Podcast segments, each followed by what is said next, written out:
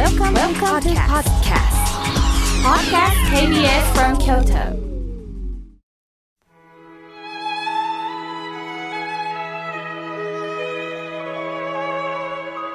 改めまして、河村明慶です。ここからは私の法話をお届けします。テーマは、いつも空回りばかりしてる人へです。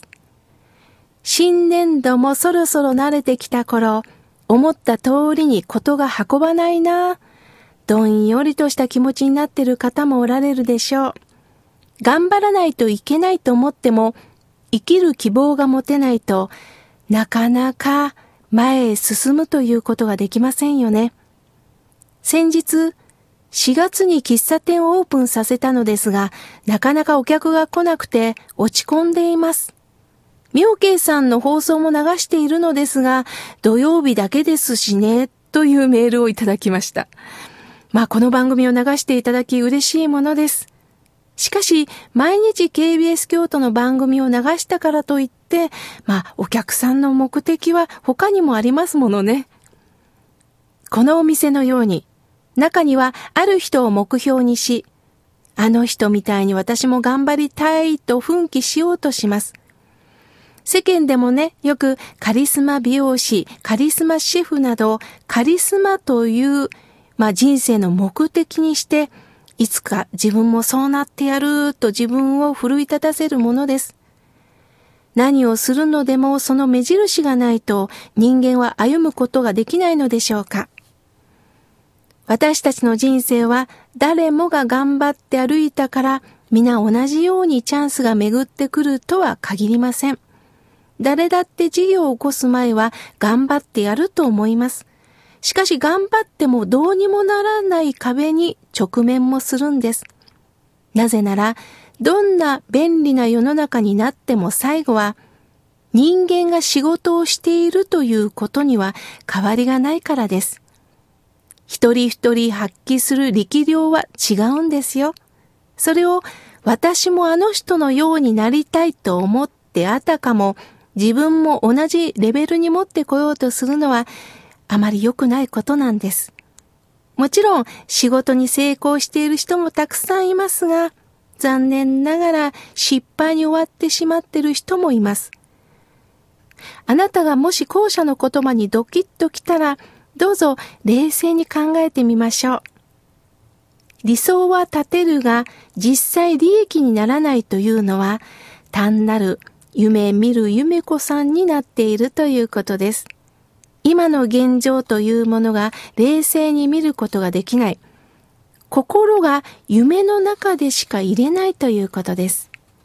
最近残念なのが詐欺で逮捕されるという事件が目立ちますよね。ちゃんと仕事をしてたらいいのですが、相手を騙してまでもお金儲けをしたいという。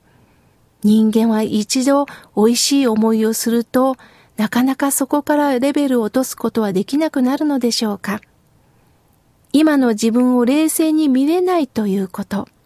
これはとても残念なことです。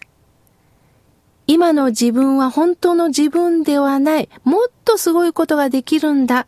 そう思ってるのは自分を無理に高く追い上げてるだけなんです。今の私の力量があるのに、本職があるのに、他の事業に手を出してまでも大きな負担を抱えてしまったという方がおられます。足元を見ることなく、もっと他にできることがあると錯覚してしまうんです。それは幻を見てることになるんですよ。もっとこんなことがしたいという、そういった先のことだけを目指すのではなくって、しっかり私の性格、気質、そして全体の姿を見ていきませんか？大無量寿経というお経の中に、如字統治という言葉が出てきます。何字、如字の字は自ら、自分という字です。統は当たるという字。そして統治の知は知識の知。何時自らまさに知るべしということです。つまり分かりやすく言えば、私を知りましょうっていうことです。自分の分限を知りましょう。つまり自分の限界を知りましょうということです。これはね、諦めとということではないんですよ。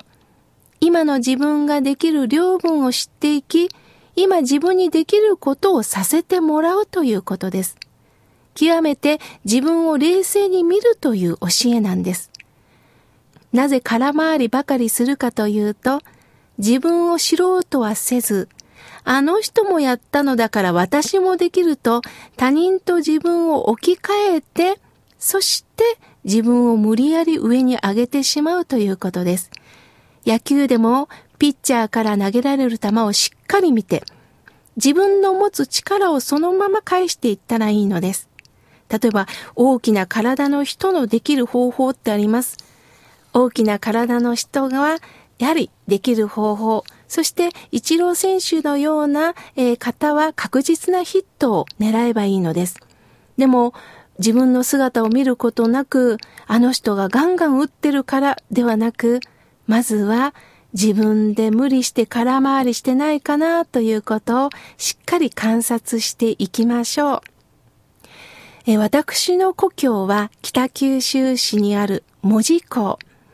この文字港には美味しい美味しいお豆屋さんがあるんですが、煮豆を売っています。もういつも長蛇の列で1時間ぐらいでなくなるんですよ。エンドウ豆、オタフク豆、もちろん小豆で炊いた美味しいお豆もあるんですね。私は大将にもっとお店を広めてくださいよ。いろんな人が買えるように、あの、大型百貨店とかの地下にも売ってくださいよって言ったことがあるんです。するとご主人は、妙慶さん、僕65歳です。また、たくさんたくさん作ると、僕の口の中で味見ができなくなる。この店だけで十分なんですよ。だから妙慶さんの方が早めに来てくださいって言われました。ああ、そうか。私もこの豆を食べるのが楽しみです。だけども、どうか私も見えの見える範囲で自分の力量でもってこの豆を売りますという対処の言葉がしっかりと足物を見て私のできる範囲をしっかりと本業でもって私たちに届けてくれてるのだなと思いました。松尾芭蕉は、松のことは松に聞けと教えてくれました。そう。本業から学ぶ。本物から学ぶ。これが自分の文言を知るということなんですね。私に何ができるか。私にしかできないことがあります。足元を見てじっくりとやっていきましょう。